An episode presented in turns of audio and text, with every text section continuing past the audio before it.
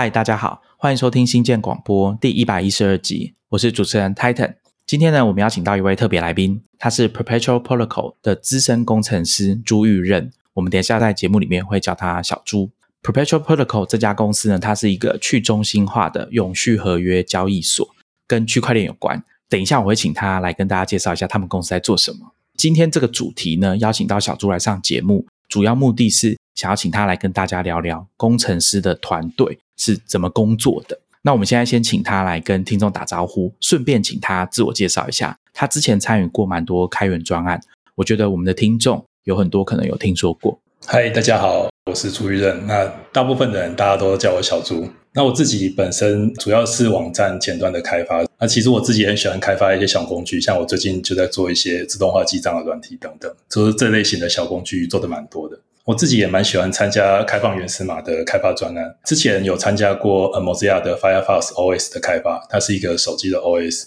那除了这以外呢，我也参加过蛮多 G 零 V 相关的开发，大部分主要在做一些灾害物资的相关的管理，有做一些议员跟立委投票相关的资料。后来也花了蛮多时间在做跟劳基法相关的一些开放源码的资料的整理等等的这些东西。那因为我一直都蛮喜欢做开放原始码专栏，所以做这些事情其实让我觉得蛮有趣的。而且其实我们现在的公司 Perpetual Protocol 其实也有很多都是开放原始码专栏，让我在工作上其实还蛮开心的啊。其实我也蛮喜欢写作的，我不是专家啦，但是我还蛮喜欢写一些东西的，像是软体开发或是旅游等等的，都会有写这方面的东西。对小猪参与过的开源专案有兴趣的听众，可以去我们的 show notes 找相关的链接来参考，或者是如果你对他写旅游啊，还有咖啡，或者是他好像还有写过 MIDI 的城市哦，就是用手机上面用那个叫做 Web MIDI 吧，我记得他在 Medium 上面有写一篇文章，就是开发这个东西，可以让你用手机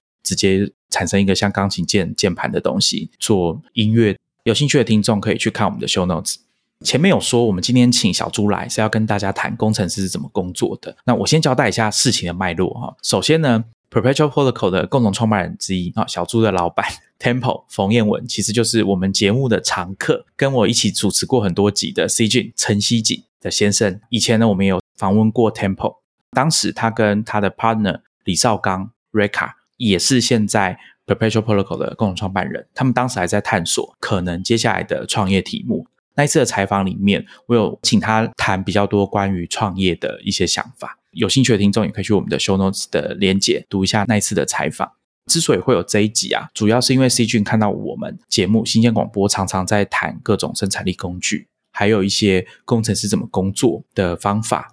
甚至我们有聊过一些跟 SaaS 相关的议题，所以他就想说可以介绍小朱跟我认识一下，所以就有今天这一集。等一下，我会先请小朱简介一下他们公司 Perpetual Protocol 这家公司是在做什么的，他们的团队的组成是怎么样，先给大家有一点概念。这样子之后，他在讲他们团队怎么工作的时候，我觉得会比较有助于理解。接着，我们就会进入正题啊，工程师怎么工作这个议题其实范围是可以很广的，所以我们想说要聚焦在几个地方。今天的节目可以分成大概三个部分。一开始我会请小朱说明像他们这样的纯软体公司的工程师团队是怎么运作的，比如说怎么开会、团队合作过程中会使用到哪些工具。第二个部分呢，会进一步的去谈到他们的工作模式里面很特别的一个部分，pair programming，中文叫做结对开发，或者是有人可能读中国的文章讲结对编程。那没听过的听众朋友完全不用担心，包含如果你对区块链不是很了解。或者是 Perpetual Protocol 这家公司在做什么？不知道的话，那也没关系，因为等一下小朱会用一些举例的方式协助大家了解。这一集我们不会谈到什么特别的技术问题，没有工程师背景的听众也不用太紧张。我自己是认为 Pair Programming 是个蛮有趣的东西，可以跟大家分享我以前在网络上有读到一些有趣的故事。我自己好像是在大概七八年前，二零一二一三年刚入行的时候，有听过工程师讲 Pair Programming，但是就也只有。仅止于听过而已，并没有真的看过说他们是怎么操作。那后来到了上一次 Temple 采访的时候，他有跟我讲，他觉得这个才是正确的开发方式。我是有点惊讶了，但刚好这一次他们的公司就是在用这种方式在工作，所以等一下大家可以听一下小猪分享他们的工作方式。那最后呢，我会请小猪跟大家分享一下他个人的工作方法，还有一些使用到的工具。所以今天节目大概就是这三个部分。这一集一样是远距录音，我跟小猪一样是用 Zencastr。那有一个特别的地方跟大家提一下，小猪他的电脑是跟我一样都是 M1 的 Mac，那他今天他用的是 M1 Mac 内建的麦克风，所以我想听众朋友如果对 M1 的麦克风特别好奇的话，也可以。观察一下我们这次录音的品质，因为之前的两位来宾 Alan 跟 Richard 他们都有各自用麦克风，就像我一样，就是专门用一个麦克风来录音。那小朱他这次是用直接用 Mac，我在过程当中听，我是觉得还好啦。有些人可能也在观察说，如果直接用他的麦克风来做视讯会议或者是录 Podcast 会有什么效果，大家可以参考一下。那另外一点就是，我们今天的节目因为顾及大家理解啊，所以。有一部分讲的比较多，就是在呃 Perpetual Protocol 关于他们公司的性质跟他们的产品，还有去中心化跟区块链的议题，有稍微讲比较多，所以请大家善用我们节目的章节功能。如果你真的只想要听 Pair Programming，那你可以直接去找到那个章节，直接点进去开始听。跟大家说明一下，我先请他来跟大家简介一下他们公司 Perpetual Protocol。Perpetual Protocol 是我们公司的。公司名字跟产品名字都是用这个字。那我们公司主要在做的产品，其实是一个去中心化的永续合约交易所，呃，英文就是 decentralized perpetual contract exchange。那其实这几个字大家都看过，就是去中心化跟永续合约交易所。但是你说把它全部都组在一起之后，它其实就不是那么好懂了。所以我会把它分成几个部分来简介一下。那首先要简介的是去中心化这个东西。那我们在讲去中心化以前，我想要先讲一下最原始的时候，人跟人之间是怎么交易的。那基本上在刚开始的时候啊，一般假如说我们有一个东西想要给另外一个人拿来交换另外一个东西的时候，比如说我有鱼，然后你有蔬菜，那我们想要互相交换的时候。通常都是用以物易物的方法来做，它其实是一个最基本的交流。那这样的交流，它有一个很棒的地方，就是说这个互动不需要经过其他人同意，你只要进行交易的这两个人都同意这样的做法，那它就可以做了。那其实这跟去中心化其实就已经非常的类似，因为它其实是中间没有其他的中间人，只要这两个人同意，那这样的交易就可以进行了。那我们再想想看哦，以前这样的交易行为，假如说到现代的时候，我们大概会怎么样进行呢？大家最常进行的可能就是说，OK，那假如说我跟小明之间，我需要转账一千块给他的话，通常我们就会用手机的网络银行的 App 去完成。那比如说就是输入小明他的银行是哪一间，然后还有他的银行账号是什么，那我就可以完成了。大家在使用这个东西的时候，应该都会觉得非常方便哦。它可能在五秒或是十秒之内就可以做完整件事情了。但是呢，其实非常方便的一个呃网络银行的 App 的使用，其实是一个冰山一角。那它就是这个露出来的一点点的冰山，这底下需要非常巨大的基础建设，才可以完成你现在看到这么简单的一件事情。那其中呢，就牵涉到一层层的中介人，或者说我们可以说是中介机构，是要双方都可以信任的这样的交易体系才可以完成。大家可以先想一下，就是说，假如说我跟小明，我们两个是使用两个不一样的银行。那这两个银行之间在互转这个金额的时候，其实他们是一个有一个利益冲突的。因为假如说你从 A 银行转到 B 银行的时候，就代表 A 银行这边的钱会变少，B 银行那边的钱会变多。那这样的话，双方都需要很确定这样的交易可以正确的进行。那不然的话，其中有一个人就会损失，那另外一个人就会得利。这两个银行他们要怎么去确保对方不会欺骗我这个银行，然后多拿一点钱或少拿一点钱呢？在台湾，我们的解决方法是这样的。银行界他们有合资成立了一个机构叫财经公司，那这财经公司呢会负责国内所有银行的清算，因为大家都有投资这间公司，所以它可以说是作为银行跟银行之间的一个比较中立或者比较受信任的中介机构。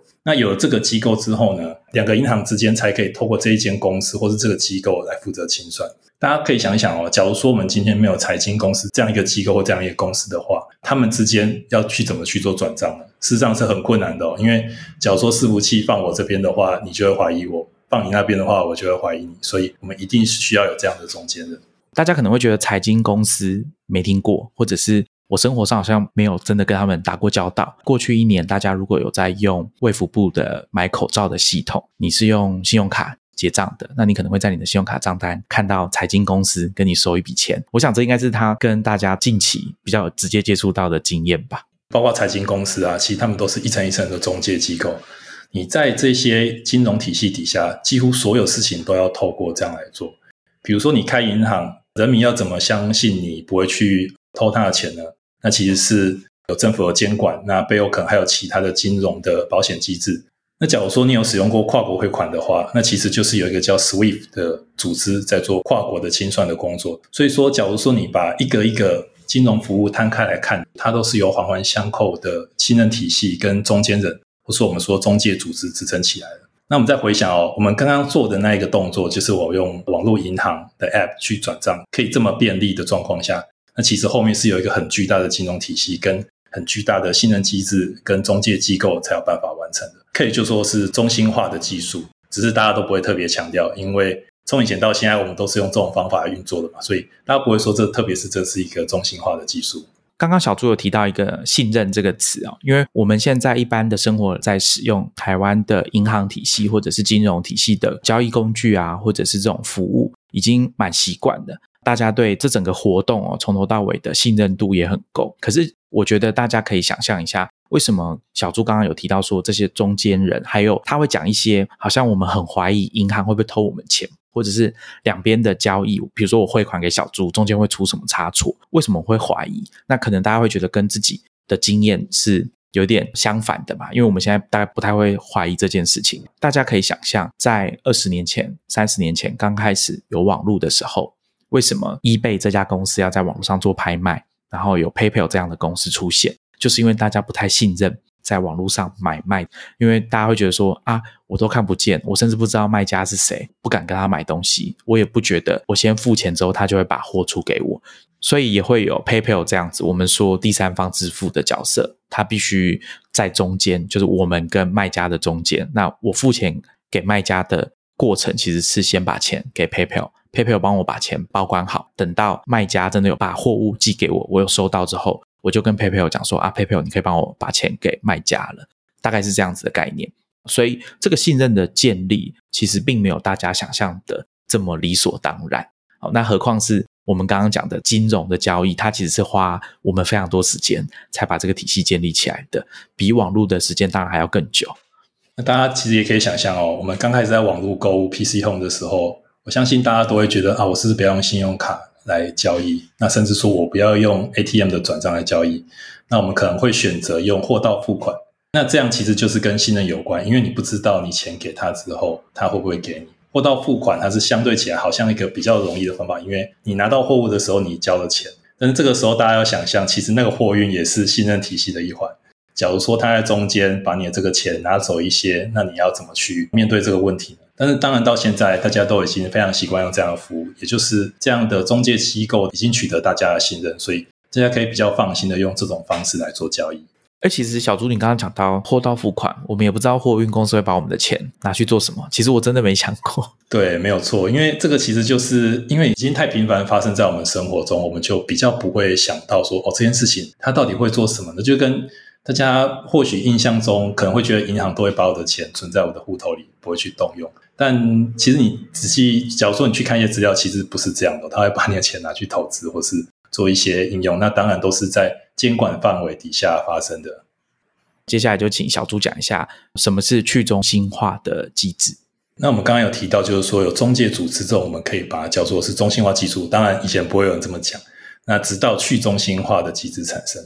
去中心化的机制到底是什么呢？你要达成去中心化有很多种方法。那比如说我刚刚讲的以物易物，基本上也是去中心化的一种。但这个时候我们想要讲一下区块链这个近十年来比较新奇的一个技术。那你在区块链里面基本上有两种角色，第一个是使用者，就是你是使用区块链的；然后第二种叫做节点。那这节点比较像是提供服务的角色。那这个节点呢，是任何人都可以当一个节点。你需要当一个节点的话，你只要到网络上去下载一个软体之后运行，这样就可以了。那加入之后，你不需要许可，也不需要注册，就可以加入当成一个节点。节点主要要做什么事情呢？假如说有一个人，他把一段程式逻辑放到区块链上之后，当这个使用者他要求要执行这段程式的时候，你需要帮他运行这段程式。所以这个就是节点要完成的事情。那作为你帮他运行这段程式呢？你在跑完这段程式，或说这段逻辑的时候，他会给你奖励。这边有另外一个机制，就是说，那假如说你不照着这个跑的时候呢，其他的节点就会来纠正你说，哦，这样结果是错误的。那这些节点他会再去去跑一个正确的结果。那这样就可以达成说，我们是一个不特定的人来帮你执行这样一个城市的一个网络机制。刚好提到说，假如说我们要转钱给小明的话，可能是要跟他买一个东西嘛。这个时候，其实我们就可以利用区块链的方式来完成这些事情。我们可以发布一段程式逻辑到区块链上，那同时我也给小明看，哦，这段程式逻辑是在这个地方，它的逻辑大概是长怎样。那双方都可以阅读，你可以想象它有点像合约哦，就是我先给你一个合约，然后两边的人都可以阅读，确认这个合约的内容是什么。那只是这个合约，它基本上就是一段逻辑，就是说我做什么事之后，你要做什么事情。当双方都确认这段逻辑或是这段合约没有错的时候，我们就可以执行这一个逻辑或者执行这个合约来进行利益交换。假如说我想要用一千美金来换成，比如说一个比特币，当然现在不是这个价格。那我说要执行这个事情的时候呢，其实我是会要求节点来执行这段程式。那区块链网络上的节点收到这个需求之后呢，就会开始执行。那执行完，它就会收到一笔奖励。刚刚提到说，假如说有节点，他想要做，想要从中间得到利益，他可能会不照着程式逻辑，或是不照着这个合约执行。这个时候，其他网络上的节点就会纠正他。而且不照逻辑执行的这个人，他就不会拿到奖励，就可以用这个奖励机制，然后来确保所有的节点都会用同样的逻辑来执行程式。我们就可以说，这段逻辑它一定会照着我们之前设想的方式来执行这段程式。也就是说，我付一千块出去，我一定可以拿到一个比特币。那我们用一个简单的概念来比喻，它其实就跟数学一样。有一个网络上的名音，它是这样的，就是说人生会背叛你，但是数学不会，因为数学不会就是不会。那这个其实就跟区块链一样哦。这个城市当你已经发出需求的时候，它就一定会照着这个逻辑执行。那它不会因为有什么原因，然后就导致不照这个城市逻辑执行。当然，我这次讲一个很简易的状况。那实际上执行的时候，有很多事情需要去考虑的。这样是不是暗示说，其实区块链的运作是要有够多的节点一起参与，它才可以运作的比较好？可以这样说吗？好，所以听众朋友可以把。区块链这个东西，想象成跟我们现在在上网他们用的所谓通讯协定，其实是有一点类似的。像我们讲 TCP/IP 这样的东西，其实就很像，或者是大家上网的时候看到前面那几个 HTTPS 哦，这个这个东西其实就是我们讲的网际网络它的协议。网际网络它的设计，既然叫网络，就是有很多个点连起来，所以如果其中一两个点出什么状况的时候，其实不会影响到这个网络的正常运作。大家也可以把区块链就想象成是像网际网络这样子的一个通讯协定，或者说它的设计的目的主要不是为了通讯，你可以讲就像网际网络一样的协定，用这样方式去理解。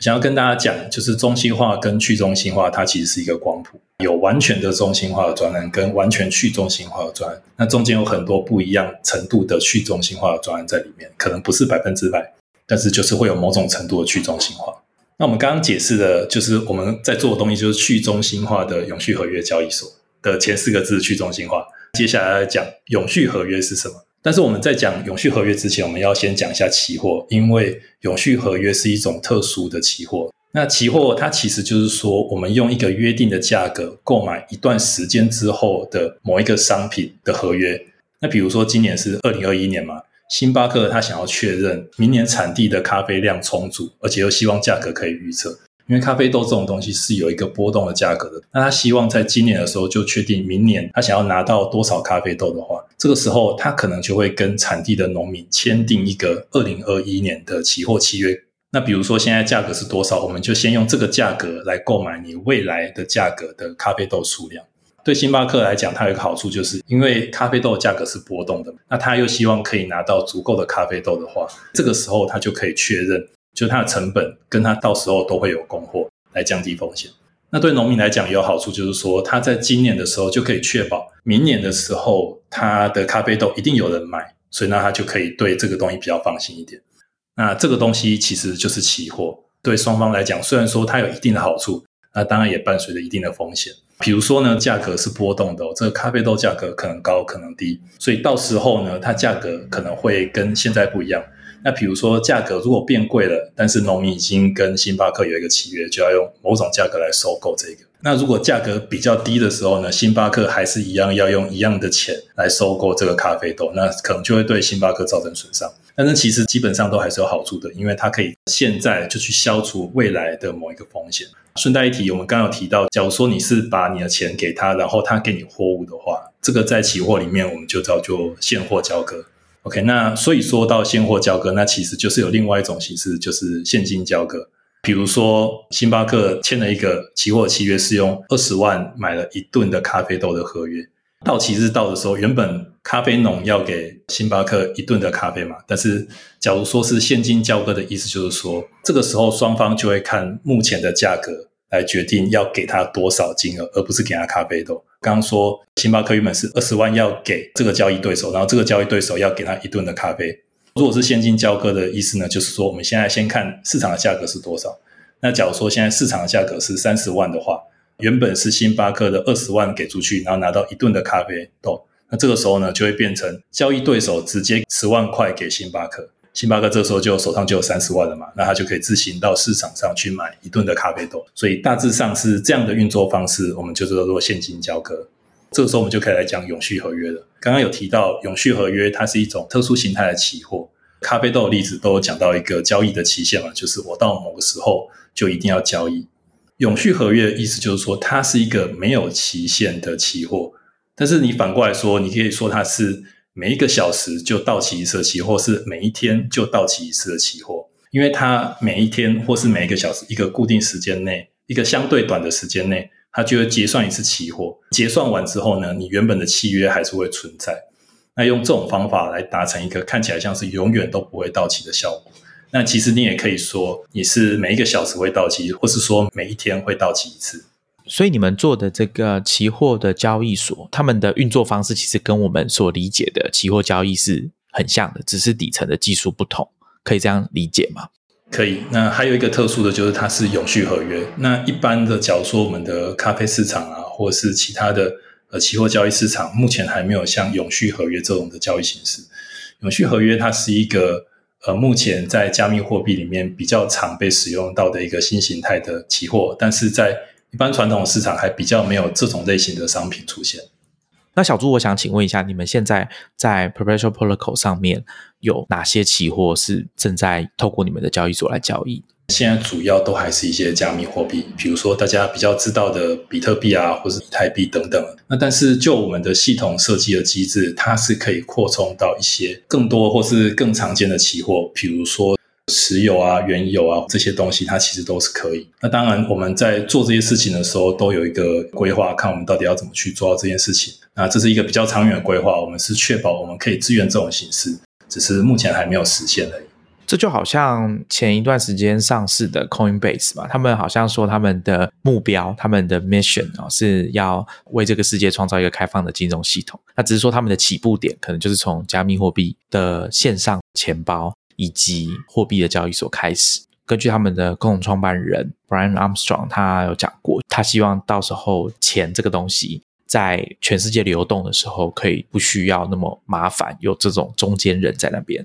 假如我在台湾，然后小猪在日本，好了，我要把钱汇给小猪，那我就可以透过加密货币跟区块链的机制，直接把钱给他。那中间不需要经过任何第三方所谓的中间人，比如说银行来完成这件事情。说到这个例子的话，其实假如说我们需要在跨国之间汇款，通常都会用 SWIFT。虽然说你是透过银行，但是它其实是透过 SWIFT 这样的机制。呃，我不知道大家有没有使用过，但是像我自己使用的经历的话，你每次做一个交易，大概是三天到一个礼拜，甚至两个礼拜才完成交易。而且你每次交易的时候要付的手续费也不见得一样。这牵涉到他们中间可能有一个机制，然后来决定你要是怎么去交付的。那中间可能有更多的中间人，可能又会有一个银行或是两个银行等等的。呃，因为我们自己在台湾，在银行的转账完全可能不会意识到这件事情有多麻烦。但当你跨国的时候，他要面临很多法规问题的时候，你就会发现这件事情，当有中间人参与，又是一个特别复杂的状况的话，你就会拖得很长，而且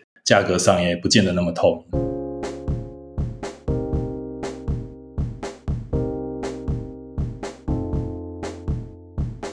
小猪算大概有跟大家介绍了 Perpetual Protocol 他们的公司是在做什么的，然后所谓的去中心化的永续合约交易所怎么运作的。接下来就请他跟大家简单讲一下他们的团队的组成，以及他们工作内容到底是什么，这样才有助于我们等一下要继续往下讲他们工作的方法，还有 Pair Programming 结对开发。那我们现在公司主要是有十八个人，分隔几个比较功能取向的一些团队。第一个就是有 business develop 商业开发这样的团队，那它主要是跟潜在的伙伴去敲定一些合作关系。那我们有 marketing 市场行销的团队，那主要是推广公司的产品。那我们有社群沟通的团队，主要是跟社群沟通，然后让他们知道我们的最新发展跟我们最近的改变。那还有他们有问题的话，可以去询问。接下来就是我比较专注的部分，就是在工程团队，就是在做软体开发的。那我们在工程开发里面又主要细分成三个模组。第一个叫它合约团队，其实这个合约不是资本的合约，而是运作在区块链上的合约。你可以想象成它就是一段程式逻辑，只是它是写在区块链上，跟其他程式有一点点不一样。然后第二个是后端团队，也就是在伺服器的部分。其实这个区块链啊，核心逻辑呢，它是有一个限制，就是说某一些逻辑你只能在区块链上做，但是某一些逻辑不行。所以说有些我们没办法在区块链上执行的逻辑，我们就会交由后端团队来执行。比如说我们要针对一些资料去做索引啊，或是我们有一些基础建设，比如说我们我们刚刚有提到就是节点嘛，我们需要自己也成为节点的话，那我们需要由我们的后端团队去设置这些东西。那或许说。其实我们跟其他的交易所之间，我们自己本身会有一个套利的模组。那这个模组它通常是要拿来增加流动性，或者是它通常是要让两边市场的价格比较接近的这些东西。这些事情在合约的限制下比较不容易做到的，我们就会由后端团队来做。还有很多其他的模组。第三个模组的话，其实就是前端的模组，意思就是说跟使用者互动的地方，它提供一个互动界面让使用者用的话，我们就是在这个前端模组来做。那主要就是说，我们一般使用者使用到的网站，就是会由前端的团队做。因为我们是去中心化的公司，所以其实很多时候我们都会希望我们的东西是尽量的是开放源码的。有些东西如果现在不是开放源码的话，我们的长期规划也都是希望所有东西到后面都是可以开放源码，让所有人都可以检视我们的各个模组之间是怎么样运作的。那这样的话，使用者也可以比较信任我们的运作。我们在这个工程团队里面工作，其实不会你一直只做一个模组的事情。那我们会在三个模组之间就是转移工作。那比如说，你可能你现在是做呃前端，那可能过一段时间之后，你就会去做后端，或者是你会去做合约等等的。那在后端呢，或是其他模组的成员，他们也有可能就是过一段时间之后就会做其他的一些工作。你刚刚讲你们公司有三个模组嘛？Contract 前端跟后端。一般在理解网络的产品的开发，大概都会很粗略的说啊，你是做前端的，你是做后端的。那对你们公司来说，合约的这个部分，它也可以把它分到前端或后端嘛？那再来是，比如说前端工程师，他也可以跑去做后端的东西嘛？这样实物上会不会有一些困难？还是说在你们公司还好？第一个问题是哦，Contract 它到底是算是前端还是后端？那我们可以说它是比较接近后端的，因为。那基本上也是我们公司的核心逻辑运作的地方。那假如说我们以一个一般的网站而言，它也是会有分前端跟后端。前端主要要处理的问题就是使用者要如何去使用我们的东西，后端要处理的模组就是说，使用者使用我们的东西之后，它里面的实际上运作的逻辑是怎样。那如果以这样的分法来讲的话，我们可以说，country 它是比较偏后端的，但是比较不一样的地方是在区块链上执行的这个程式啊，因为它是一个去中心化的技术，所以说它在技术层面有很多跟原本的后端比较不一样的地方。如果我们粗略的分的话，其实它是可以分在后端，只是你需要一些额外的知识才有办法掌握这样的工作。那第二个问题呢，我们刚刚提到就是说我们团队之间会互相转移工作。大家都可以想象，假如说你今天只做前端，但你如果想要去做后端的话，那当然会一个鸿沟需要跨越嘛，因为跟你原本实做的事情不一样。因为前端主要是在聚焦在怎么跟使用者互动，怎么跟后端互动，或者说在 country 的话，它就有点不太一样。我觉得我们公司这个问题会比其他团队要少一点，主要的原因也就是我们今天想要提到的 Pair Programming。那因为我们透过 Pair Programming 的方法，其实可以让我们在转移我们的工作内容的时候，可以更容易的上手。那我觉得我们等下在后面的时候可以谈一下，就是 Pair Programming 怎么样来协助我们做这件事情，可以比较平顺的上手。刚刚我们在介绍小朱的时候，有跟大家说他是资深工程师嘛？但就我的了解啊，小朱你在团队扮演的角色，好像不能只是说是写程式的工程师而已，你好像还有做很多别的事情。对啊，因为我是这个团队刚成立的时候就加入，那我是以资深工程师的这个角色来加入的。但是其实因为我已经在这个公司工作很久，那当你在做越久的时候，就会觉得公司有很多地方是需要其他人帮忙的，所以说当然就是角色上也做一些转换，只是我职称还是挂资深工程师就是。那比如说我在外外部活动的时候，有时候会挂 engineering head，比较可以让外面的人理解，就是我的工作的角色大概是什么。当我做的事情也不止这样，我平常会帮忙做一些工程上的资源的调配，比如说谁要做什么事情啊，或者是哪个团队需要资源，我也负责去做协调。那我也会协助安排专案的进行。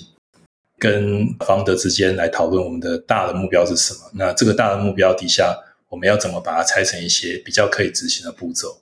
那我也帮忙做 hiring，就是招募。那我也会看一下公司文化大概要长成怎样。所以这样融合了下来，我可以说我做的事情大概就是杂事。但是也就是说，其实因为我工作在这个公司里面是比较久的，所以自然就会开始认为公司有哪些地方需要帮忙。或许我就是可以在开发上做的少一点，那其他时间再多安排一点时间，让公司在运行上可以更加的顺利一些。当初 C 君就是这样跟我介绍的，说 Perpetual Protocol 这家公司里面工作要怎么运作，用什么工具，用什么方式工作，蛮多都是他协助安排的。刚刚在听小朱讲。说他的身份，还有他去外面有参加一些活动的时候会挂 engineering head。如果大家有听我们之前有一集，我们邀请到前 Twitter 工程师，现在在 Robinhood 工作的 Zero 卓那一集，我们在讲他的职称的时候，他也说自己觉得自己的职称虽然叫 engineering manager，直接翻译就叫工程经理，那只是说他觉得翻译成中文工程经理很怪，所以这边大家有一个概念，就是可能工程师即便是在台湾。他们在谈自己的工作的时候，其实他们的文化上面很少会硬把所有的工作都翻译成中文。像假如今天我们在银行工作，我们就知道哦，乡里协理是什么角色，是做什么的。但是如果在工程师的团队文化里面，你可能就会听到比较多直接讲英文的，他们大概也不见得会花心思把这些英文全部都把它翻译成中文。接下来就请小朱来先跟大家讲一下他们工程团队内部是怎么沟通，然后怎么运作的。其实，在我们工程内部呢，我们其实是有参考一个叫做 Scrum 的一个做法。Scrum 是一个在软体开发上有很多公司会采用的一个方法。我们其实不是完全是跑 Scrum，只是因为我们觉得 Scrum 有很多东西值得参考，所以我们会拿出来用。那但是其实我们跟跑 Scrum 基本还是不太一样。但大家如果是软体开发的人员的话，你可能会觉得就是有点熟悉，但是又有点不太一样的地方。我们基本上会以两周做一个单位。来规划这两周我们要排哪一些工作？那这两周的期间，我们就把它称为一个 sprint，会让团队的成员去估计每一个工作它的大小、它的困难度，或是它大概花多少时间，然后来决定就是我们这个 sprint 到底要放多少工作进来。那当我们都已经规划好这个 sprint 它里面的工作大概是有多少之后呢，就会开始这个 sprint，然后大家就会照着有个两周的计划，然后来开始进行这个工作。但是其实，如果大家在开发的时候都都会知道，这个 Spring 的中间哦，很多时候都会有一些临时的工作需要排进来。那这个时候呢，通常都会我来做这件事情，就是说，想要在中间进来这个 Spring 的工作，我们会给他做一个减伤分类，叫 Triage。那这个其实是一个急诊室用的东西，就是会先把这个病人依照他的受伤的状况，然后来把它分级。那我们对于一个新的工作进来也是一样。假如说这个新的工作真的很急的话，我们就会请同仁一样去评估它的大小，然后把这个工作也排进去。那在这个排进去的同时呢，我们就会在看我们这个 Spring 里面有没有优先度比这个还要再低一些的，那我们会把它移出，就可以达成比较高优先程度的工作可以进来。假如说它优先程度跟我们现在执行的工作比，它是比较没那么优先的，我们就会说 OK，那我们可以放在下个 Spring 做。那用这种方法来控制说。我们一个 Spring 的工作量大概都是类似的，而且如果一次一个比较高优先程度而且比较紧急的事情呢，它还是可以在中间比较有弹性的把它插入到这个 Spring。这个基本上就是我们工程内部以一个 Spring 为单位来做的一个会议哦。那你们每一次的 Sprint 都可以准时的完成吗？我们讲这个冲刺都可以冲到终点吗？那如果遇到 delay 的话要怎么办？是要排到下一次 Spring 吗？还是说我们这个任务就先不要做？我得很诚实的讲，是通常是比较不会。那我们通常我们自己在完成的时候，大概可以完成七十 percent 或是八十 percent 的工作。我觉得这边可以顺便讲一下，就是我们跟 Scrum 比较不一样的地方，就是 Scrum 他们好像可能会有一个固定的范围，他们就一定会达成。那对我们来讲的话，其实我们两周的长度这个 Sprint 是用来估计我们这个工作到底要放多少东西进来的。所以我们比较不会说一定会抓一个期限，就是说哦，我们要使命必达，一定要完成啊。因为在区块链城市的开发，在安全上其实是有它必要的考量。当然，就是优先程度或是实现，当然还是很重要。但是我们不会抓一个非常死的期限，就是说我们两周之内一定要完成一个东西。那这样的话，可能就比较没有弹性，或者是你可能就因为这个期限的关系，我们就让一个品质比较不好，或者是它还没有完备的东西出去。所以跟一般的 Scrum 就会有点不太一样。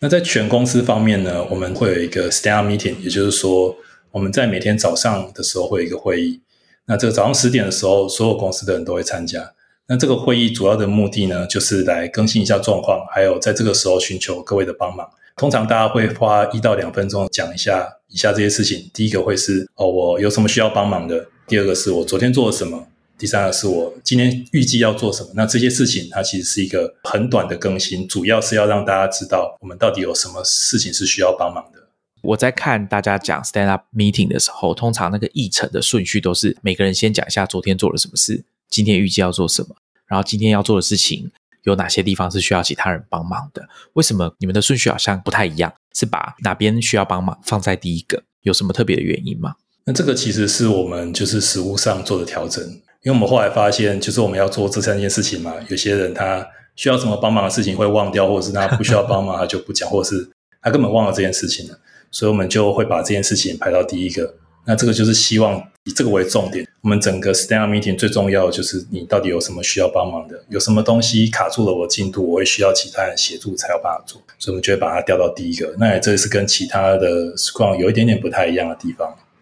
因为每个人花一到两分钟，所以总体的长度大概是十五分钟到二十分钟。那我们不会严格的控制时间，但是会鼓励大家快一点，因为大家都知道，就这种开会有时候越长呢，它的效果都不见得那么好。主要就是让大家知道你需要什么东西帮忙的，这样就可以了。但最近人真的太多，哦，后来我们就分成两批来做这个事情，分成工程团队跟非工程团队来做。在说你们公司扩张的很快吗？对，我觉得我们公司确实是扩张的也蛮快的。那事实上是大家都会互相参与啦，就是比如说两位口方的，他们两边的会议都会参加。那像有些 marketing 的成员，他们也会参加工程会议，只是他们在工程会议上不会讲话。那主要是想要了解一下目前工程的进度大概是怎样，因为大家现在都已经是远端工作了嘛。我们在每天早上十点的时候会使用一套软体叫 Tandem 来开会，大家会加入某一个 meeting room 之后，然后就开始开会来做这个 daily stand meeting。完全远距工作之前呢，其实我们公司是一个部分远距的公司。以前呢是每周一的时候需要进办公室，其他时间大家都在家里工作，或是你要来办公室也可以。以前在办公室的时候呢，我们会有一个大的电视，在上面会直接开 Tandem，然后让其他人加入它。假如说是远距工作的人，他还是可以远距连进来。那假如说是有到办公室的人，然后就会在办公室开。那主要是因为我们的员工其实不是只有在台湾而已，所以我们就用这样的形式。那当然了，在台湾的话，就会尽量希望大家可以进办公室。那但是。考虑到大家都住不同的地方哦，那也不是强迫，就是希望大家可以这么做。刚刚小朱有讲到 Tandem 这个软体啊，其实我们 Star Rocket 的布洛格之前有介绍过这个产品。它的设计有一个地方很特别，就是大家都安装 Tandem 之后，团队成员是可以看得到彼此现在正在使用哪些城市。这个设计有一个好处就是。当你发现工程师他正在用 IDE 开发软体的时候，那你就会知道说最好不要去打扰这个工程师。你可能就需要用这种非同步的沟通方式，可能去 Slack 留言，你也要预期说他不会马上给你回应。这个东西算是我觉得 Tandem 设计上面比较特别的地方。那当然呢，我想也不是每个人都喜欢被人家知道现在自己正在使用哪个 App，电脑上正在做什么。所以这个可能就比较见仁见智，但我想还是可以说它是一个比较创新的设计。大家可以去我们的 Show Notes 看相关的链接。刚刚有讲到开会啊，小朱，你们公司有分几种会议嘛？刚刚有听到 Daily Stand Up Meeting 啊，就是每天要开的这种例行的会议。那还有哪些会议？因为我想会议这件事情哦，在公司的运作上面蛮重要的。可是身为员工，可能不是那么喜欢开各式各样的会议，有时候会觉得它有点占用大家太多的时间。所以我觉得去了解一个团队对于会议的态度，或者说决定要开哪些会议，什么样的状况下要开会，是蛮值得大家去了解的。在我们公司，就主要刚刚已经有提到两个会议哦。第一个就是 Spring 的 Kickoff 会议，那通常是每隔周的周一。那这个会议主要是决定接下来两周要做什么，还有趁这个时间来回顾一下我们上一个 Spring 的开发上有没有遇到什么问题，或是我们开发的进度大概是怎样？那第二是刚刚讲到 Daily Stand Meeting 是每天早上都会开的，还有一个我我也把它归类为会议，就是 Pair Programming。那 Pair Programming 是我们是以预设的这种形式来进行开发工作的，所以一般来讲，Pair Programming 通常都是每天都会发生的会议，那只是它持续的时间可能比较长一点。哎，我我有点意外，Pair Programming 对你来说算是一个会议，就是每天都会发生的会议。因为我之前在读资料的时候，比较不会把它跟会议联想在一起，但其实照你这样讲，好像它也可以当成一个每天都在持续的会议，因为的确就是两个人要一直讲话沟通嘛。对，其实就跟我们现在做 podcast 一样哦，就是算我们正在进行的一个工作事项。那但是其实这个工作事项里面会包含大量的沟通，所以在这样的形式内，其实我对我来讲，它也是一种会议。那只是它是以开发为目的的会议。然后在这个会议里面，不仅只有讨论而已，它同时也在产出。所以虽然说有一点点不太一样，但是我也会把它归类为是会议的一种。除了刚刚提到这三个以外呢，事实上我们也还有其他的会议。我们会议到底什么时候安排呢？通常都是 daily stand up 结束之后，大家都还在线上嘛，就会说哦，我需要找谁啊？我哪些东西需要协助，需要谁帮忙？所以这个就是一个好的时间点，来跟大家约我接下来的这一天可能会跟谁想要一起开会，或是一起讨论一些什么东西。另外一个会议呢，brown bag，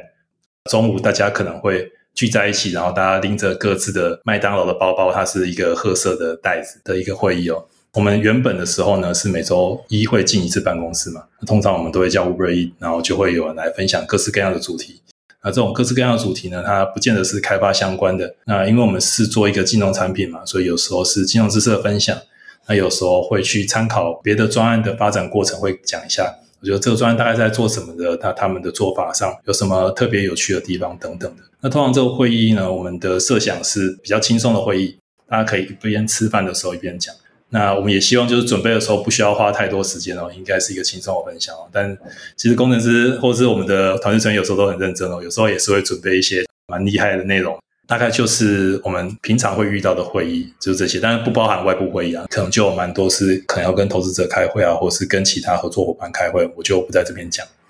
通常我们要怎么决定要不要开会呢？当然就是我们需要协助的时候，我们就会找人开会。那像我们在做这种金融产品，其实很多时候都是一个研究的成分很高的一个工作。像我们的团队成员有时候会，他们今天研究了一下，找出一些方法要来实做某些东西的时候，但是我们在实做前会想要再详细讨论一下，说哦，我们这个的实做方法它的缺点是什么，优点是什么？那你跟第二个人讲的时候，他会不会找出一些问题来等等的？还没有涉及开发层面的时候。我们通常会花很多时间来讨论这些事。我可以说，这样的讨论在我们公司是蛮常发生的。不过，主要就是在 daily stand up 之后呢，大家通常会在 tender 里面，就是会很多交互的约，说哦，我要约谁，我要约谁，在这边决定之后，接下来就开会。所以我们决定开会，通常都是让团队成员自己决定。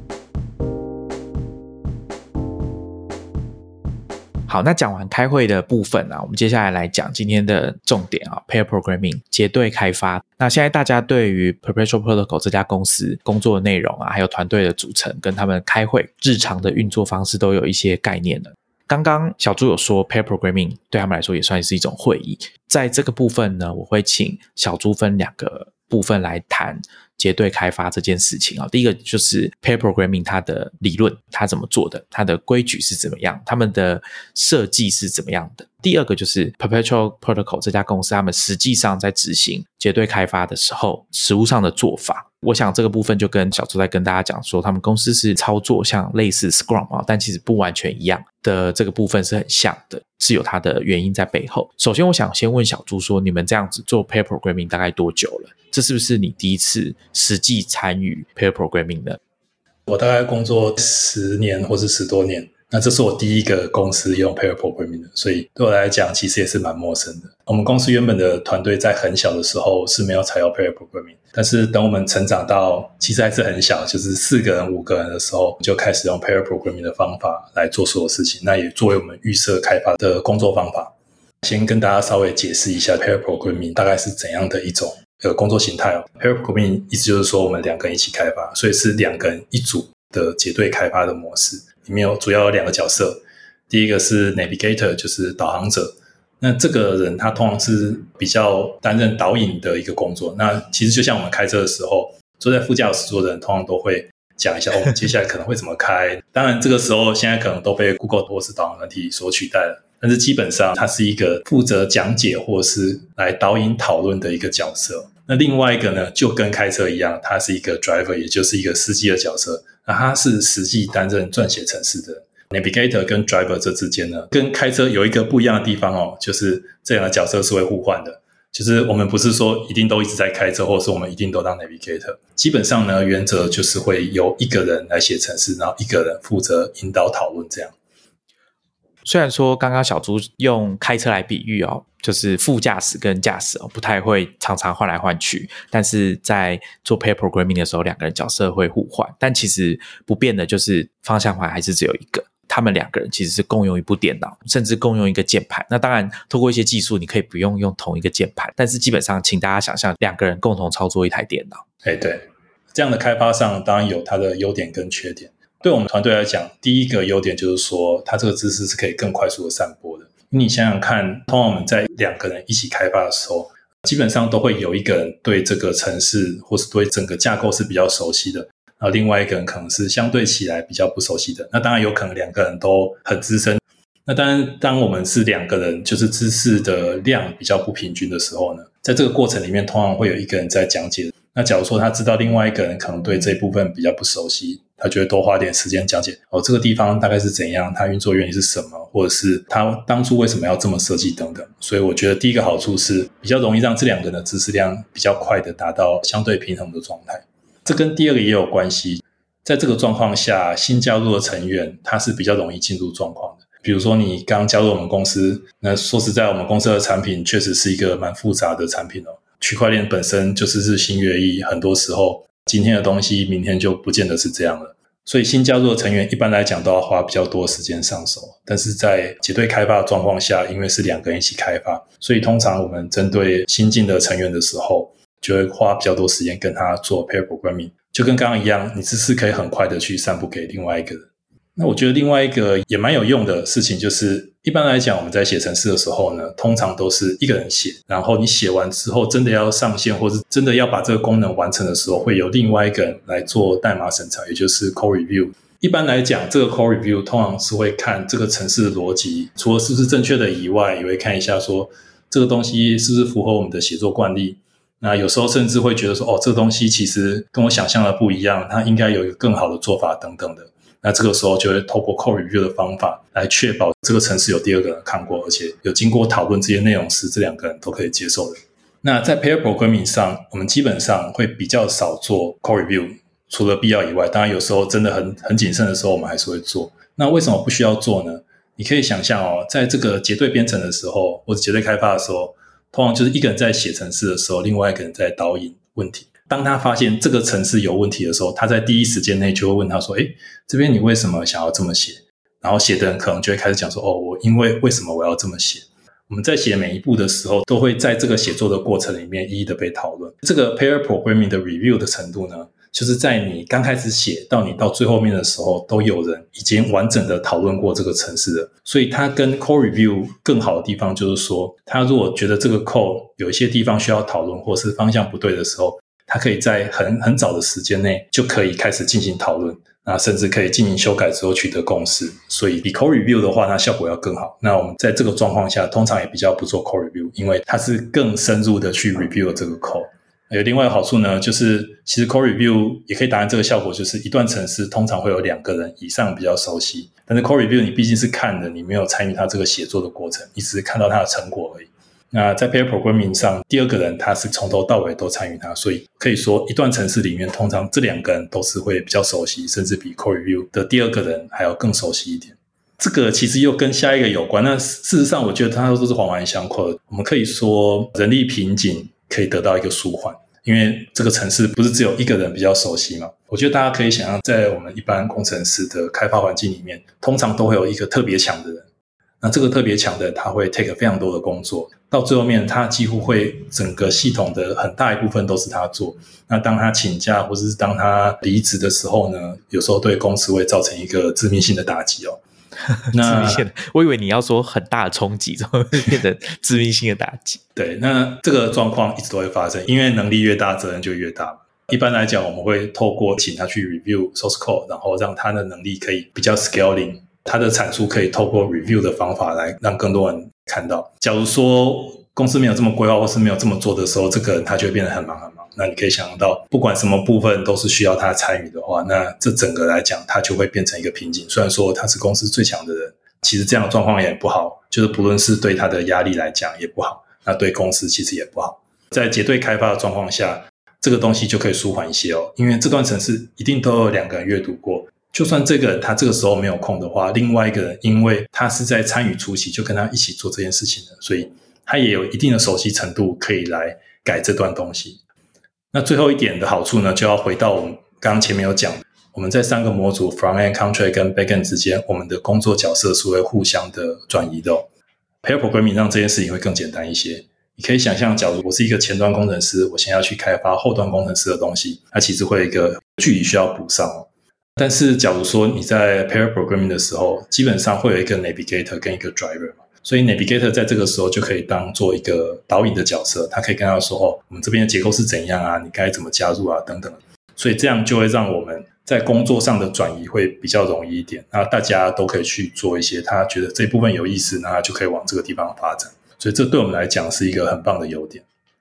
我觉得其中一个蛮有趣的，就是可以让同一个工作有不止一个人，其实基本上就是两个人以上都熟悉这个工作。那我想已经工作过一段时间的人，你可能会有这个经验，就是公司有一些同事他离职，这个空窗期或者是工作交接的时候，会遇到很多状况，因为。好像有些工作只有一个人知道，实际上是怎么进行。那当他离职或是请假的时候，就会对你们团队的运作造成一些困扰。那如果 pair programming 它的设计的话，好处大概就是一份工作大概都会有两个人参与过，造成的影响可能不会那么大。然后再就是刚刚小朱有讲到人力的瓶颈，高手什么事都要做，变成什么事都卡在高手那边。那这件事情也可以因此得到一些舒缓。好，那说到缺点的部分，其实有一些哦。我们开始 pair programming 之后，第一个会遇到就是我们发现开发的速度变比较慢了。大家可以想象，就是你两个人写一个程式，你刚要写第一行 code 的时候，他就会跟你说：“哎，你这个地方可能要怎么写？”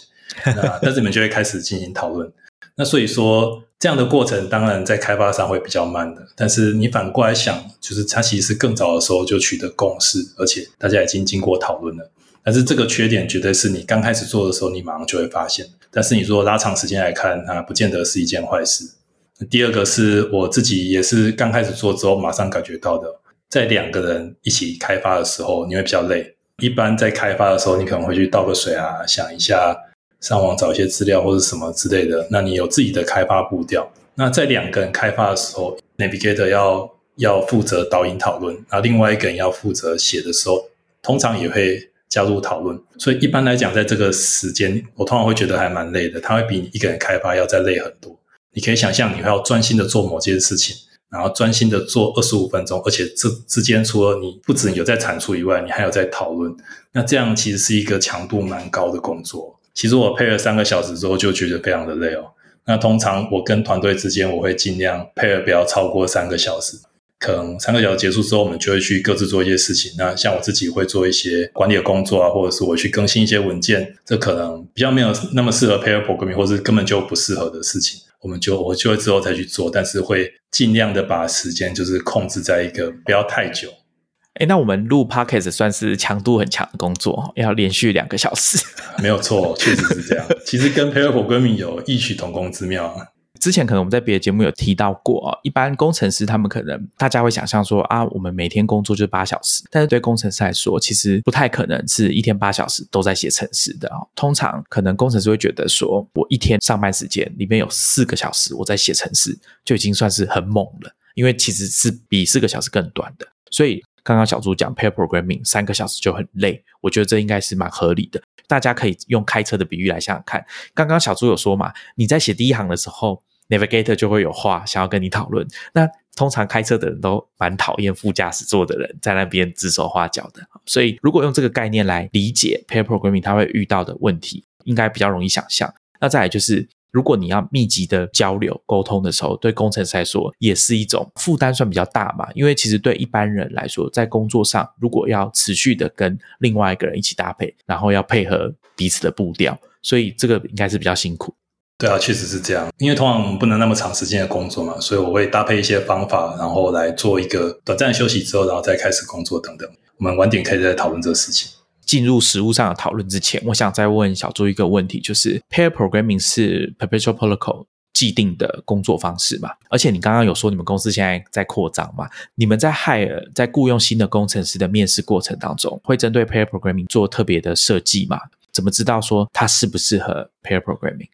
对，其实这个是我们考量的重点，因为我觉得对我们的这个团队的沟通上的文化来讲，其实我们会需要就是工程师是比较需要沟通的。那所以说，在我们 hiring 上面的设计也是这个样子。我们在 hiring 的过程其实是有一关会需要做一个 pair programming 的，会让来面试的人会有他一份比较熟悉的程式，然后这个时候我们比如说会有一个题目是延伸它的一个功能，面试的人跟被面试的人会一起做一个短时间的 pair programming。目的不是要让提到这个需求被完成，或是我们要新增一个功能被完成，而是在这个短时间内来看一下你要怎么在这样的环境里面跟其他人去讨论事情，或是你要怎么引领这个开发的过程等等。那对我们来说，当然观察这个人技术好或不好，它是一个重点。但是更重要的是，在工作的当下会怎么跟我们讨论？因为 pair programming 对我们来说很重要，所以在 hiring 的时候就会做这样的事情，了解这个想要加入的成员是不是适合我们的这种工作环境。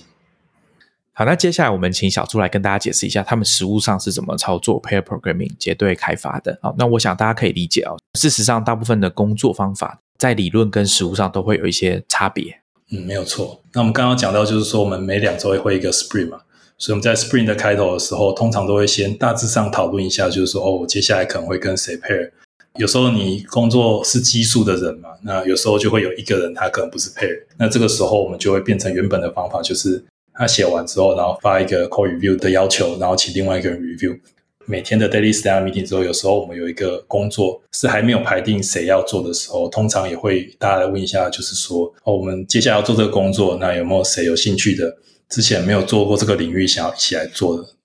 我想请问一下哦，长期下来会不会有一种状况，就是有的工程师比较喜欢跟特定的工程师一起配对，就变得比较没有那么喜欢用任务导向来分配这个工作，会有这个问题吗？其实这个问题是算是蛮自然就会发生的。那我也不太确定它到底是不是一个问题哦。那但是我们其实也会做一个平衡，就是像我们有些工作是希望大家都有做过。那通常都是会有一个主要执行的人，就是他几乎每次都是他来执行这个工作，但他每次都会找不同的人来配合，就他希望这这工作大家都要会。那接下来呢，其他的人他们就可以再两两进行配合等等的。所以说这两件事情都是会发生的。那我们通常是不会特意的去要求大家有配，而是看这个工作性质是怎样，然后他来决定。但是我们在安排的时候，通常会比较希望是比较熟悉的人搭配一个相对不熟悉的人这样来做。但是这些也都是一个大致上的准则，但是我们通常不会太干涉要怎么做。我想应该可以理解啦，应该不会想要让两个都很菜，或者是两个对这东西都不熟的人让他们一起搭配，对不对？如果可以的话，对，通常不会，因为接下来工作的模组比较不熟悉的话，对他原本一些既定的规则没有了解，有时候写下去可能就会有一些不符合需求的产出，或者不是预期内的产出，那之后可能就要花更多时间来修补这些东西哦。所以一般来讲，当然都是希望在 pair 的时候，至少有一个人是比较熟悉的。那当然，这个东西在对一个全新的工作就不是这样了，通常就是还是会两个不熟悉的人 pair。那这边我也想要分享一下我自己的做法，因为 pair programming 是一个很高强度的一个工作方法。那我自己会搭配一些做法，然后让这个事情是比较好的去执行。我自己会用一个叫番茄钟的方法，跟 pair programming 是没有关系的。你一个人也可以做，那通常会把时间切成一个等比例的长度，比如说二十五分钟。番茄钟其实很简单，就是你专心做二十五分钟的工作之后，然后休息五分钟，然后这样连续的一直做下去。过程是希望你专注，就是你二十五分钟内都不要做其他的事情，只专注在你正要做的事情，然后接下来再五分钟休息。对我来讲，番茄钟的好处是让我自己可以提醒自己要休息的时间，因为我在使用番茄钟之前，我有时候可能会一直工作两个小时、三个小时。工作到后来，你可能花了很多时间，但是你接下来可能会有种身心俱疲的感觉。那另外一个效果就是，其实你中间也不会完全在工作，你可能会去上上网什么的。那工作时间长了之后，你就会慢慢的集中力就会比较分散。那事实上，人呢，他要保持高度的专心，其实是蛮困难的一件事情。番茄钟它其实是一个方法，就是让你可以保持专心，但是不要太久的时间。那休息一下，让你可以恢复，你可以专心工作，然后接下来再开始工作。这样，通常我会把它用在 pair programming，这是我自己啊。那当然，每个人的工作方法都不一样。通常我我会跟另外一个人讲说，OK，我们来 pair 二十五分钟，然后休息五分钟，连续做几次这样。通常我的目标会设定在我们一天就只做六个，因为六个其实就是三个小时嘛。其实三个小时的 pair programming 应该就是非常非常累的。结束之后呢，我们可能就会各自去做一些其他的事情。也不是所有事情都适合 pair programming 的。假如说你要做一个研究项目，你要做一个 research，你需要看很多书什么的，你两个人一起看这个书。帮助可能没有很大，但是你们两个讨论帮助会比较大。所以在这种 research 的工作，我们通常就不会用 pair programming 的方法，就会是两个人分开看，过一段时间之后再回来，再一起讨论一下，就我们各自看了什么。那这种方法是比较有效率的。另外一个例子是，有时候好，有时候坏，就是当你 bug 找不出来是什么原因的时候，通常也会双方去分开去看一下资料，看有没有什么可能是怎样的问题。那但是这个通常也是有可能会两个人一起做的。像是我昨天刚好遇到一个例子，就是我们要设定一个东西，看起来很简单的，但是一直都无法设定好。那我们就两个人一起做，最终还是没有找出问题来。对，但是这个过程就是你是怎么思考的这件事情，当然有时候也是值得分享，就是可能会考虑当下的情况到底是怎样。所以说，pair programming 虽然说是我们预设的方法，但是我们也不会所有的事情都使用。那现在你们团队都是远距了嘛？因为在家工作的关系，那远距的 pair programming 要怎么做？你们会用哪些工具来辅助吗？因为其实我们原本也只有一周进一次办公室嘛，所以我们原本就是用远距的方法。除了周一以外，那主要有两个工具哦。第一个就是我们刚才已经提到，就是 Tandem。Tandem 它虽然说是一个开会的工具，但它其实有一个很方便的功能。当你在分享荧幕的时候，就是看荧幕的人都可以看到每个人的游标在哪里，所以说你可以顺着他的视线去看他现在正在看什么，或者跟他沟通东西。在没有一些其他工具的状况下，我们就用 Tandem 来做。那当然，它不是专门的 pair programming 的工具，但是也还算是适合。我们也经常会这样做。第二个工具呢，那就是 Visual Studio Code，它的一个延伸套件叫做 Live Share，就是一个专门在 pair programming 用的事情。那我先跟大家讲解一下，我们一般开发的时候，我们会用到哪一些功能。第一个就是文字编辑器，在写程式的时候，你会需要用到这个编辑器，它会把语法显示不一样的颜色，让我们比较好知道我们正在开发什么东西，会比较清楚的看到哪些东西是怎么样运作的。那第二个就是除错，它可以让程式运行的时候一行一行的执行，或者是你执行到某一行的时候，它可以停下来。假如说我们在开发一个东西的时候出了问题的时候呢，我们就会希望它停留在某一个时间点之后。那我们来看这个 context 底下的所有资讯，来找出潜在的问题到底在哪里哦。比如说，在这工厂的流水线，你可能会制造三明治啊，或者制造罐头的时候，它通常都是一个流水线嘛，前面做什么事情，然后后面洗东西，最后封装等等的，这个就是一个工厂的流程。那我们在设计这个工厂的流程的时候，假如说有些环节出错了，要怎么办呢？那可以想想它，它有一个魔法，就是它可以说 stop，整个工厂都停下来了。那你可以走到每一个地方去看看这个流程，它正在做什么事情，有什么事情在这一个时间冻结的当下，它的状况上有没有出错，或是它有没有符合预期？类似工厂的流水线，然后还有时间暂停的功能，就是出错，可以让开发者在这个时候抓出设计错误的地方。那还有一些比较常用的，就是说我们会需要看到我们正在修改的网站显示的画面是什么，或是有一些终端机，就是那个黑色的，它通常都是拿来看一些开发资料的。那我们在 pair programming 用 Live Share，它可以让这些东西全部都变成是共享的。那在编辑器方面呢，我们可以看到每一个人游标停在哪里，他选了哪些东西，而且呢，在这个时候，另外一个人假如说想要临时想要打一些字，或是他想要说这个东西要怎么写的时候呢？他就可以直接的输入，另外一个人也可以看到，这是一个变成一个互动式的写作。那第二个就是除错。那刚刚讲那个时间冻结的功能，它也很神奇，它可以让两个人同时参与这个过程。就是当你把城市停下来，想要知道那一个当下的所有的事情的时候，这个状态也是共享的，两个人都可以在这个停止的当下去看到各自各样的资讯，进而来讨论，就是说哦，这东西到底有什么不一样。两个人可以看到网站画面，也就是说，我今天在我的电脑上开发，所以我的程式会在我的电脑上运作嘛。但是另外一个人他可以连到我的电脑上，看到我正在开发的那个网站的画面。然后一样的，这个也是可以拿来作为开发的这个需求，所以这些都很重要。那还有刚刚有讲到终端机也是一样，我们在 pair programming 的时候，另外一个人也可以直接使用这个人的终端机，然后来帮他做一些查询啊，或是看一下这个结构里面哪边有问题等等。那这些东西 Live Share 这个软体都可以做到，那甚至非常的好用。它有一个缺点哦，因为这个 Live Share 它是 Visual Studio Code 里面的一个延伸套件，在这个 Visual Studio Code 的这个编辑器里面，我刚刚讲到这些东西可以看到。但是，假如说你上网查资料啊，或者是你开了什么软体辅助来开发的话，是看不到的。通常这个时候呢，我们就用 Tandem 做辅助。我们其实 Tandem 有时候还是会开着荧幕的 Share，就算我们使用 Live Share 的时候，那有时候就是拿来看一下哦，这个人他说现在正在查资料的时候，他就不在 Visual Studio Code 里面了。那这个时候就会有 Tandem 来辅助来看他正在做什么。所以说，其实，在 pair programming 实物上运作的时候，蛮重要一点，应该是两个人要可以看得到对方现在正在看到哪些东西，而不是只有 IDE 编辑器的这个画面而已，对不对？对，就是包含他现在在看哪些参考资料，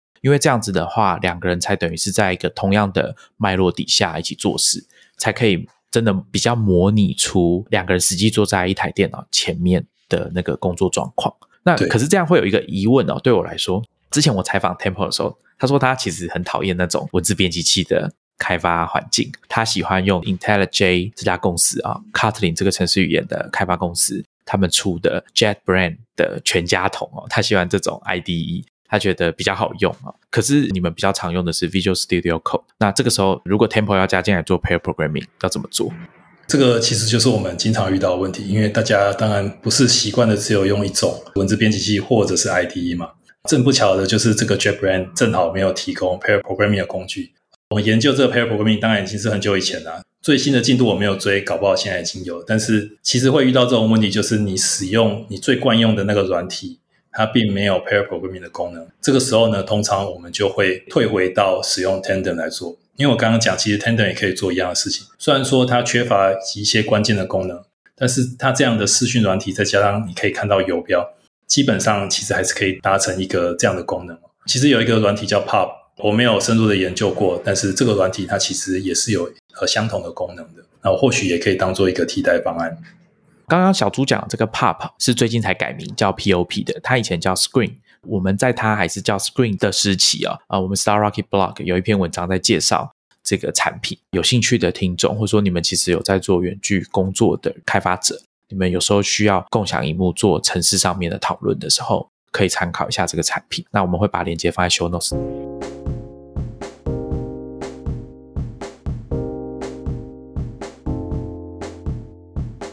因为我不是工程师嘛，我没有实物经验可以分享啊。不过我之前有读过一篇文章，我觉得蛮不错的，我推荐大家去读一下，很特别哦，《纽约客》杂志，但他们写的是跟城市开发有关。上面有一篇文章，The Friendship That Made Google Huge。故事的主角他其实是在讲 Jeff Dean 跟 Sanjay Gamawat 这两个人在 Google 共事二十年来的工作模式。那其中就有讲到 pair programming，所以我想可以在这个地方跟大家讲一下，推荐大家去看 Jeff Dean。我想如果你是工程师，而且你是软体工程师的话，那我想不需要解释太多哈。他可以说是现在人工智慧领域非常重要的专家。他在 Google 已经算是非常资深，他从一九九九年就加入 Google。Google 是一九九八年成立的，所以他是非常早期就加入 Google 了。那他是现在在 Google 里面算是 Senior 的 Google Fellow，但是只等哦，传说中的 Level C。我不知道现在边怎么样，因为这篇文章是二零一八年的。故事的开头我觉得非常的吸引人哦，他在讲 Google 两千年时遇到的一个大问题，当时。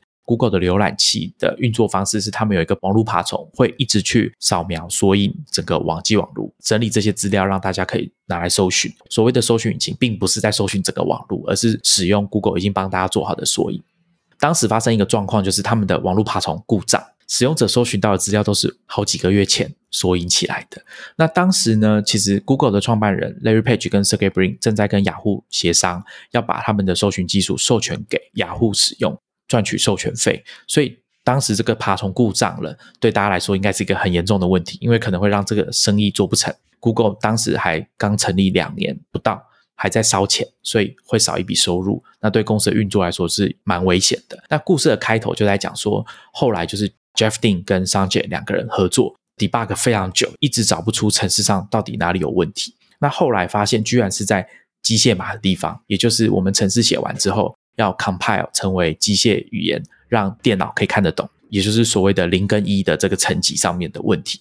在原本应该要是零的地方变成一，原本要是一的地方变成零。那他们发现就是有一个固定的模式，导致他们的爬虫因此而故障。那原因是什么？哦，其实我觉得这个很特别。在宇宙里面，如果有一个超新星爆炸，就是一个质量很大的星球爆炸之后，会散发出一些高能的粒子。那可能大家有听过宇宙射线这种说法。这个理论就在于说，当这个射线啊进来我们地球之后，打到你的硬碟，打到你的电脑，可能会导致你的城市在这个时候出现问题。比较高级的、高阶的，或者说比较严谨的单位，他们使用的电脑都有针对这些事情做一些防护。比如说，大家可以想象 NASA。或者是像 NSA 这种，他们的电脑很重要。可是当时的 Google 啊，是两千年的 Google。Google 一开始，Larry Page 跟 Sergey Brin 他们是去乐色厂捡大家不要用的硬碟回来组装，做成他们储存资料的设备。那后来开始有资金之后，他们也是买消费级的硬体来做组装。Google 的伺服器其实一开始就是在一个可靠度比较差的硬体上面运作的，所以导致会有这个状况，硬体开始故障，而且你们的规模开始变大的时候。故障发生的频率就会越来越高，然后到最后会导致整个系统没有办法运作。故事的开头就在讲这个。那这篇文章在中间的时候有跟大家介绍 Jeff Dean 跟 Sanjay 他们两个是怎么工作、怎么做 pair programming 的。记者在旁边观察他们一天的工作。那其实早上一开始哦，他们两个就真的是共用一台电脑，他们会用一个比较大的荧幕，会有四个视窗哦。第一个就可能是一个网络浏览器。然后还有一个 terminal，就是刚刚小朱讲的终端机的画面。那另外呢，就是他们用来开发的编辑器，他们是用 Emacs，上面可能会把他们今天要做的事项也写在编辑器里面。然后还有这个程式。那他们的做法通常就是商姐会当 driver 写程式的那个人，Jeff Dean 就会在旁边跟他讨论说：“哎，那我们今天要做什么？”那两个人会真的从一开始就在讨论，比如说：“哎，那我们现在要干嘛？我们今天要做什么事情？”文章里面有描述到 Jeff Dean 跟商杰他们的风格，像 Jeff Dean 他比较擅长丢出新的概念，然后快速的做出原型。那商杰他比较严谨哦，他会把程式写的可以长期的稳固的运作。里面有讲到说两个人的个性其实不太一样，Jeff Dean 比较外向一点，那商杰是很内向的。可是，在写程式上面就相反了。前面有说嘛，Jeff Dean 写程式很快啊，很容易让读者眼花缭乱，所以他的程式其实是比较难理解的。可是商学就不一样，这篇文章写的很有趣。他说是比较 social 的，所以就是比较好阅读的。工程师很常需要阅读别人的程式码，所以这时候就会遇到一个状况，就是啊，你写的程式码别人好不好读懂？总之，我觉得大家可以去阅读一下这篇文章。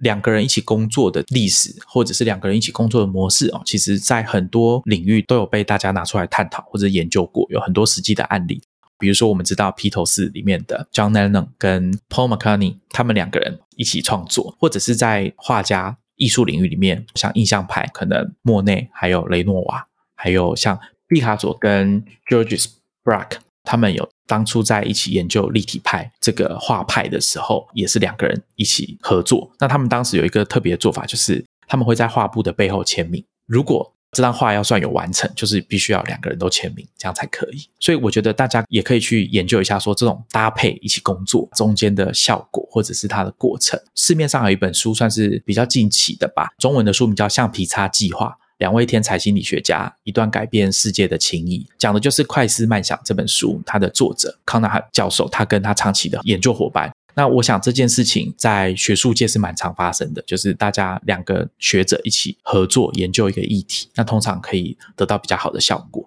那有一些统计数据啊，比如说像过去三十五年来，大概有一半的诺贝尔生理学或医学奖的主题，都是由这种两个人一起研究的关系所获得诺贝尔奖的。好，所以这个应该在学术上也算是蛮常见的。节目最后啊，我们请小朱来跟大家分享一下他自己个人的工作习惯哦。因为我们的听众根据我们的观察，大家对这种议题是非常感兴趣的。生产力工具还有工作的方法啊，其实第一个是我刚刚有提过，就是番茄钟的部分。我使用番茄钟的话，有一个周期，就是我原本就是会不使用番茄钟，但是我开始觉得自己注意力慢慢的下降之后，我就会开始在拾起番茄钟来用，然后就是这样一直交交替着用。这是一个对我来讲蛮好的一个。方法，因为二十五分钟、五分钟、二十五分钟、五分钟这样的工作节奏，我觉得如果习惯之后，它是一个呃蛮好来完成工作的方法。第二个就是子弹笔记，我是使用 Obsidian 做的。其实我的子弹笔记跟比较常在提到子弹笔记有点不太一样，是呃，几乎所有的子弹笔记都是用，比如说纸本啊，或者是用 iPad 手写的方法来做的。但是我不是这么做的。那这边其实可以参考 Bob 他的文字，他跟我一样是比较习惯用打字的方法来记录事情，就会跟一般的不太一样。但是我们使用这样做之后，我觉得感觉其其实也是蛮好的。那子弹笔记对我来讲，它是一个笔记，然后跟 To Do 就是我的 Task 是合一的一个工作方法，所以我只用笔记来做我的所有笔记，也来做我的工作管理。通常就是我会每一天都有一页，然后这一页里面通常会有我今天要做的事情，今天做的笔记都会把它记在这边。那假如说我完成了一个工作，我就会把它划掉，或是打一个勾。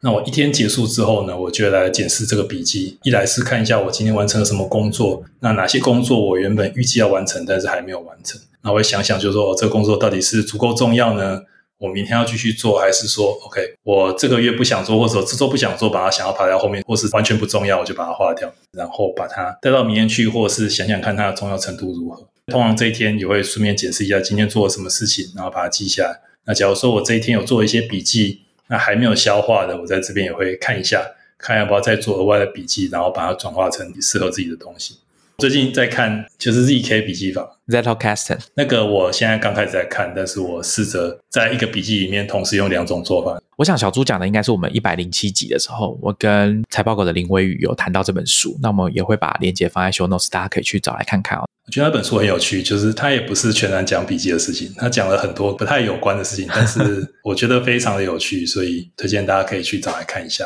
OK，那我说一天以外，我还有一个月制，就是一个月会有另外一页。我说我每天的结束之后会看一下我今天的做事情嘛，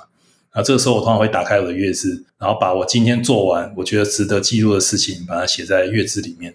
我每天就是我要把我的工作搬到明天去的时候，我通常也会打开月志来看一下，就是说我这个月有什么事情要完成的，但是我还没有排到我接下来要做的事情里面。那我今天是不是想要把这个工作给拿进来做？在每一个月的时候，我一样会做一个转移。我这个月有哪些事项我原本说要完成的还没有完成，或是我完成了哪些事情？接下来我会打开下一个月的月志，然后来思考一下，我下一个月其实有可能已经排定要做什么事情了。那我这个月没有完成的呢？到底是它不重要呢，还是它其实很重要，只是我还没有完成？我需要把它搬到下个月去。它其实跟日志是一样的，只是它的转移就是会在每个月的时候做一次。那这样推断下来，其实就有另外就是半年制的部分。那它其实跟日志或是月志一样，就是因为我日志会每天去看一下什么东西要带到下一天去。月制会看一下这个月有什么事情完成了，有没有什么东西要在下个月完成。那半年也是一样，就是它里面会包含一个每一个月我预计要做什么事情。那通常我这是每个月在做转移的时候，也会打开这个半年字来看看。我最多做到的就是半年字，我没有在更高的一个单位。就是假如说有使用过子弹笔记的人，可能会不是很同意我的看法。对我来讲。虽然说它不是一个手写笔记，但是这样有阶层式的记录，我正在做什么事情，哪些事情重要，哪些事情要带过去，我可以考虑相对起来比较远一点的计划，然后也可以重新来 review 我做的事情。那我在做子弹笔记以前呢，我是做 getting things done。我自己在做 getting things done 的时候，我觉得我比较没有完成的是一些比较长期的计划。那或许可能是我做的方法不对，但 getting things done 让我觉得我可以解决我当下的问题，我的事情可以一一的完成。相对于子弹笔记来讲的话，我觉得子弹笔记提供给我就是可以思考比较长期的计划，就是做这些事情呢，他们都有一个正统的做法。对我来讲，我比较不是那种说我会照着正统的做法做，就是它一定有一个一定要怎么做，通常都是会取一些我觉得有用的部分来做。经过这一些。各式各样的处理工作的方法，那我现在觉得子弹笔记对我来讲是比较适合的啊，而且是一个不是很正统的子弹笔记，对我的帮助还蛮大的。你用 Obsidian 写子弹笔记大概用多久了？大概一天要花多少时间做这些记录跟整理？我现在做子弹笔记已经做了三个月，然后现在是第四个月，所以其实也不是算非常长的时间。我用 obsc 点的时间就是我做子弹笔记的时间，但是我刚开始是用 Nobility 来做子弹笔记，后来觉得就它可能比较没那么适合我，所以才改用 obsc 点。那每天整理的部分，我大概是花十五分钟，但是我之前会花很长的时间做这个事情，后来我觉得这个真的是一个死亡螺旋，这样做其实不太好，所以我后来会用更简单的方法来做。我现在就是每天花十五分钟做这件事情，那我觉得这是蛮合理的时间，现在还不错。那接下来因为时间的关系啊，我想请小朱很快跟大家讲一下，说他们公司在开发产品的时候有用哪些服务。大部分我想我们会列在 show notes 上面，请大家直接去看。我可能就请他针对其中一两个比较特别的，比如说标准就是啊，我也没看过的啊，请大家来跟大家分享一下。我想要分享两个哦，那第一个是比较通用的，它叫应该是念 Localis。那它是一个翻译的协作平台，因为假如说你在开发程式的时候，通常都会做一个翻译的工作。那通常我们会用一个框架来把我们要翻译的这些字串放在一个地方之后，然后可能会传给。比如说，帮我们翻译的人来做这件事情啊，但是这样做的事情其实是不是很好协作的？就是他可能会用不同工具啊，可能会用 Google Spreadsheet 用什么方法来做，但是在管理上都比较没有那么好管理，也比较没那么好的去整合进入我们的开发流程。那这个 Localis，我可以把我已经翻译好的，比如说英文档，先上传到这个平台去，然后我们可以在这个平台里面去把我们的翻译者一一的加进来。那比如说法语的翻译者，他就会。负责翻译法语的部分，因为我们平常在开发的时候，我们再去上传我们更新的一个字串或者更新的文字。那这个时候，法语那边它就会出现说：“哦，新增的几个文字你还没有翻，或是它翻完之后，它就会标示说这个文字已经翻译了，但是还没有 review 等等啊，甚至是说，假如说我翻译的我原始的字串英文有改变的时候，它会跟这个法语或者是日文的人讲说，这个文字已经变更过了。”那你是不是要再看一下这个文字，在你这个翻译需不需要做调整？所以它基本上是一个翻译的协作平台。我们使用这个服务没有多久，大概一个月而已。我们最近才做了翻译的工作。那目前来讲，我觉得还蛮不错的东西。我觉得这个蛮特别的，它其实严格说起来是针对软体设计或是多语言版本的情境做的设计嘛。比如说网页设计，有时候也要多语系，因为我们讲到翻译，可能大家想到都是哦，像文件啊什么的。哦，对对对，那这样说的话，确实是它比较不像是那种文件诊断的翻译，比较像是我一个网站上我想要提供多语言的时候，我一个 button 是确认，英文是 confirm，然后法文是什么？那么有时候可能会想要把它改成不是改成确认，改成 OK 啊或者什么之类的。那这个时候，其他的也会需要跟着翻译，所以它比较是像是这种网站的翻译工作，但是比较不是那种长文本的呃翻译工作，性质有一点点不太一样。另外一个我想要分享的是一个大家可能会比较少用到的软体，就是跟区块链相关的，叫 Tenderly。那这个软体其实，除非你在写区块链，不然你不会使用这套软体。我刚刚提到，就是说区块链上它其实是在一个区块链上的一段逻辑或是一段合约，这个合约它基本上就是一段逻辑嘛。但是这个合约，它可能依照你的输入，它可能会不见得成功的执行。但是你每次执行的时候，它一定都会落到同一个错误，因为一定是一个什么进去，然后它就是一定是一个什么结果，所以它是有可能会失败的。若是失败的话，一定是每次一样的 input，它都一定会失败。其实区块链没有一个很好的工具可以提供出错。那这个工具它其实非常的厉害，就是你可以找到你错误的那一个，或是你成功的那一个，然后它会跟你分析这个交易，就是你执行的这个动作，执行的步骤确实有哪一些，可能有一百个，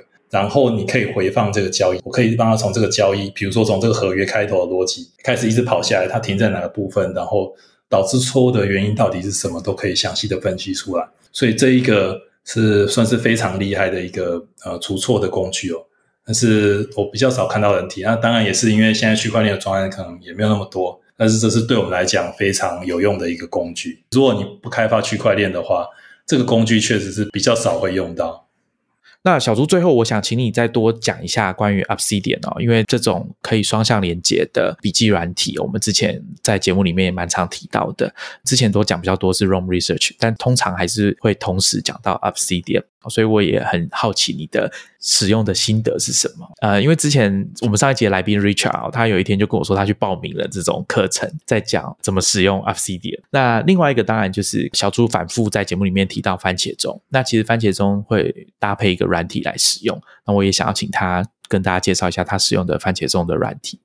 只要是最近的人在提到笔记软体，一定都会讲到 Obsidian。那我其实是在一个叫 Keep Productivity 的 YouTube 频道里面提到的，它里面讲了非常多生产力的工具。如果对生产力工具有兴趣的，应该要去看一下这个 YouTube 频道。我是一个 Evernote 非常长期的使用者，我在我使用 Evernote 的这段时间内，我无数次想要离开它，但是我最终都没有找到一个很好的解决方案。Evernote 它就是呃让我又爱又恨哦，我觉得它很难用，但我我我我就再怎么也离不开它。但 Obsidian 让我就是发现了一线生机哦。对我来讲，Evernote 最重要的就是可能是我已经记录了很多东西在上面了。我用 Evernote 的时候，我觉得它很糟糕，很多事情都做不到。但是我每换一套软体的时候，我才发现啊，其实我好像也没办法离开 Evernote。我也不知道该怎么说，因为你做笔记就是会有一个习惯。然后你很难去取代它的。我试过 Notion 啊，我试过 OneNote，还有试过各式各样，还有像是贝尔那些我都试过。阿，贝我觉得非常不错，但我我最终没有用它，是因为我需要在多平台里面去使用。那 Obsidian 最后解决了这个问题哦，因为我觉得它是一个，如果你是工程师的话，使用它会比较简单一点，因为它里面使用语法叫 Markdown，工程师其实非常熟悉的这样的一个语法。第二个是我觉得它速度非常非常的快。使用上，你只要使用的时候跟笔记软体都不太一样。比如像这 Notion，我现在觉得 Notion 做的非常好，但它实在是太慢了。我觉得有一个好处是，它可以把所有的文件全部都保持在本地的一个资料夹底下，而且照着你原本分类的方法放。这件事情听起来很简单，但是没有一个笔记软体做得很好的。那 Obsidian 对我来讲，这个功能非常的好，因为我可以直接把它放在 Dropbox 上，或是我要用它的 Sync 的服务。去同步我这个笔记都可以做得非常好，所以这个就是一个契机，就是让我最终可以停下我的 Evernote。但是我当然还是继续在付费，只是我现在已经比较不依赖 Evernote 了。我现在开始把我所有的笔记都放在 Obsidian 上面，非常的好。那另外一个就是番茄钟软体，我试过非常多个。其实番茄钟你不见得需要软体，你需要一个时钟就可以做。对，只要一个可以指定二十五分钟跟五分钟的时钟就可以做，所以你可以用闹钟。那这个比较好的呃原因，其实也没有什么比较好。对我来讲，是它够简单，它就是一个二十五分钟、五分钟跟十五分钟一天的开始，你先先在里面 key 上，就是哦，我今天要执行什么工作，我觉得它要呃花费多少个番茄钟才可以做到。那它也可以不要用，所以对我来讲是一个很大的弹性。所以我休一天的时候，先规划一下我大概要做什么事情，会花多少个番茄钟，然后接下来再开始工作。那我使用的一套叫做。Pomo Focus，它是一个非常简单的软体，它就是一个网页，你只要上它网站就可以使用，完全也不需要下载，非常的方便。那以前也有用过很多套，比如说像是 Be Focus，我电脑里面好像有这个软体。对你如果用 Set App 的话，你应该会有这个软体在里面，但是我是独立买的。那这个软体它也不是说不好，对我来讲说它只能停在 Mac 的那个右上角，这个对我来讲有点不太方便，因为有时候我也想要把它移到